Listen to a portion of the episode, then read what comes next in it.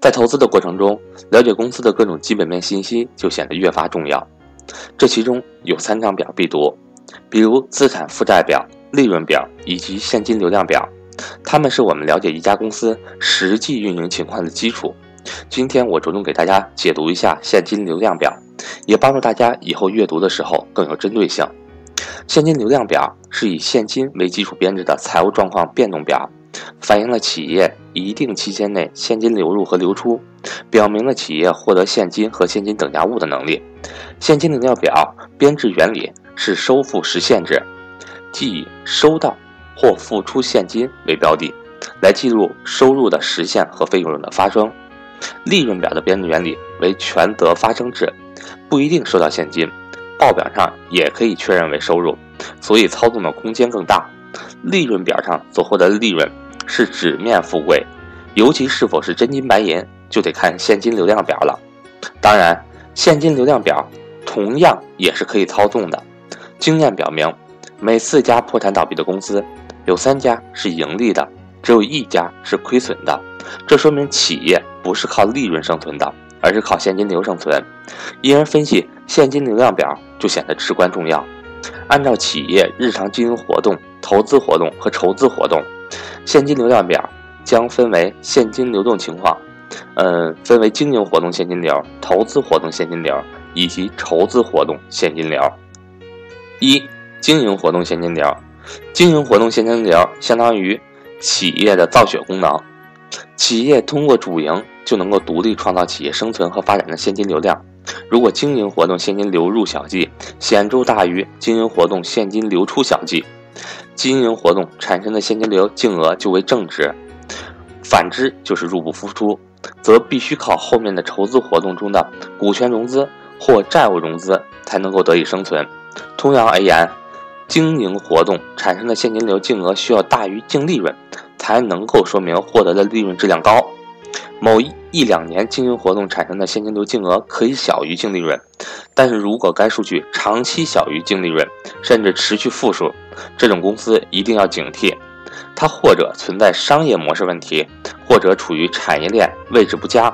又或者存在财务财务造假的风险。一个良好的经营性现金流，也是后续投资性现金流和现金股息发放的重要来源。为什么会有经营活动现金流不佳的情况呢？可能卖出了货，却收不到现金，形成了应付收账、应收账款，现金流入过小导致；也可能是付出了过多的钱支付预付款，或者积累过多的存货，现金流出过多导致。反之，各种应付账款与预收款项的持续增加，就能够使得经营活动产生的现金流变好。投资者需要通过资产负债表中流动资产和流动负债的科目。判断究竟是哪些科目占用或者贡献了现金流。贵州茅台原先是经营性现金流净额持续大于净利润的典范，因为商品供不应求，除了正常营业收入贡献现金外，还有大笔的预收款项贡献现金，而预收款逐渐减少，经营性现金流净额也就小于净利润了。宝钢经营性现金流净额也常年远大于净利润。但与茅台的原因不同，因为宝钢有大些大量的不需要现金支付的成本，即固定资产的折旧成本，该成本减少净利润，但却不会在经营现金流量表上体现。宝钢每年的固定资产折旧高达一百亿以上，为了能够维持持续的利润，宝钢需要不断进行资本支出，这部分的现金流出就体现在了投资性现金流里。对于房地产和金融行业，因为行业特性，并不太适用经营性现金流评价。例如，房地产行业如果想要持续增长，就必须持续增加土地等存货，从而占用现金。所以，利润增长的地产公司，经营性现金流普遍不好看。经营性现金流量表也有一些有意思的科目，例如支付给职工以及为职工支付的现金，这个科目。包括实际支付给职工的工资、奖金、各种津贴以及五险一金等，大概可以被认为公司人力成本。贵州茅台二零一四年该科目为三十三点九四亿元，拥有员工一万七千四百八十七人，平均每个员工的成本为十九点四万元。创造利润九十三万元，而五粮液平均每个员工成本是十点八万元，创造利润二十三万元。计算时需要注意，公司将员工进行外包，造成统一口径不一样的情况。行业内最出色的公司会开出更高的报酬吸引人才，而且能够将人才的价值发挥到最大，为公司创造更高的利润。一般来说，净利润与员工成本比例超过一的公司就很不错。从这个角度来看，投资时要尽可能避免劳动密集型公司。即便投资，也要投资人工投入产出比最具效率的公司。未来中国的人口优势将逐渐消失，人工成本将会快速上涨。值得小心的是，如果一些公司没有相应的行业地位，但是人均利润水平特别高，则可能是财务造假。二。投资活动现金流：当公司出售所投资企业股权，收到所投资股权或者债券分配的股息或利息，处置固定资产、无形资产等，就会形成投资活动现金流入。当公司构建固定资产、无形资产，支付各种股权投资现金时，就会形成投资活动现金流出。投资活动产生的现金流量净额一般为负数，一种是为了维持现有经营规模所必须的资本性支出，另一种是有新项目。而进行的扩张性资本支出，说明公司还有长期发展空间。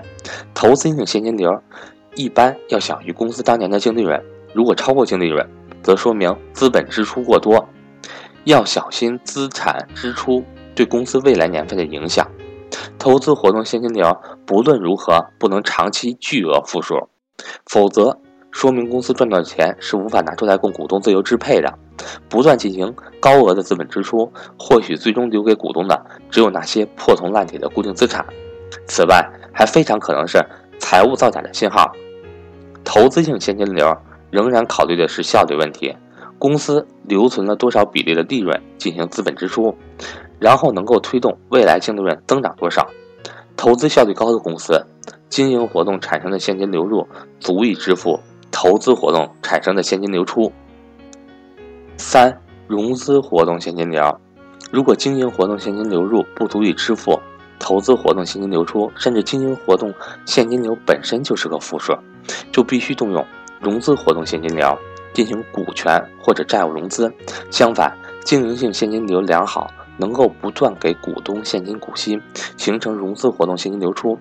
通过吸收投资收到的现金一栏，我们能够快速的看到公司历史上有无进行股权融资。一般频繁融资的公司，不是商业模式不佳，就是财务造假，或者是老千股。总之，好的现金流结构是依靠经营活动现金流入。能够支付投资活动现金流出，并且支付现金股息，形成融资性现金流出；而差的现金流结构需要不断的伸手向股东和债权人要钱，来弥补入不敷出的经营活动现金流和不断支出的投资活动现金流。所以在了解投资公司的时候，是否具有好现金流，是一个很重要的参考信息。